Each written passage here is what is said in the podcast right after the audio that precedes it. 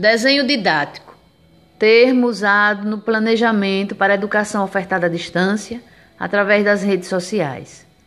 Para aulas online, o professor precisa ter domínio das tecnologias, conhecer vários recursos digitais, ter uma sequência didática bem estruturada e definida, se utilizar de metodologias colaborativas, facilitadoras da aprendizagem e uma sistemática de avaliação que seja contínua e processual. O planejamento exige intencionalidade pedagógica, considerando que o mundo está cheio de ameaças e que o conhecimento acaba sendo afetado pela manipulação de informações e de dados nas redes sociais.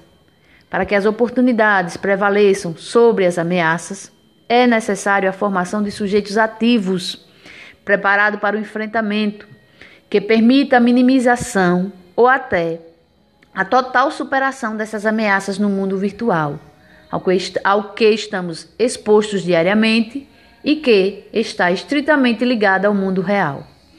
As tecnologias digitais, aliadas aos objetivos de aprendizagem, promovem o desenvolvimento de competências emancipadoras.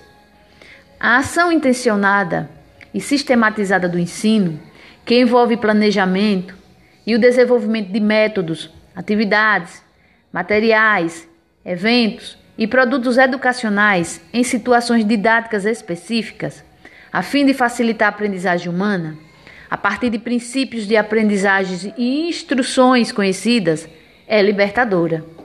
Desse modo, o desenvolvimento de conteúdos e situações de aprendizagem no contexto de um ambiente virtual requer intencionalidade pedagógica exige planejamento e materialidade da ação e avaliação por parte do professor.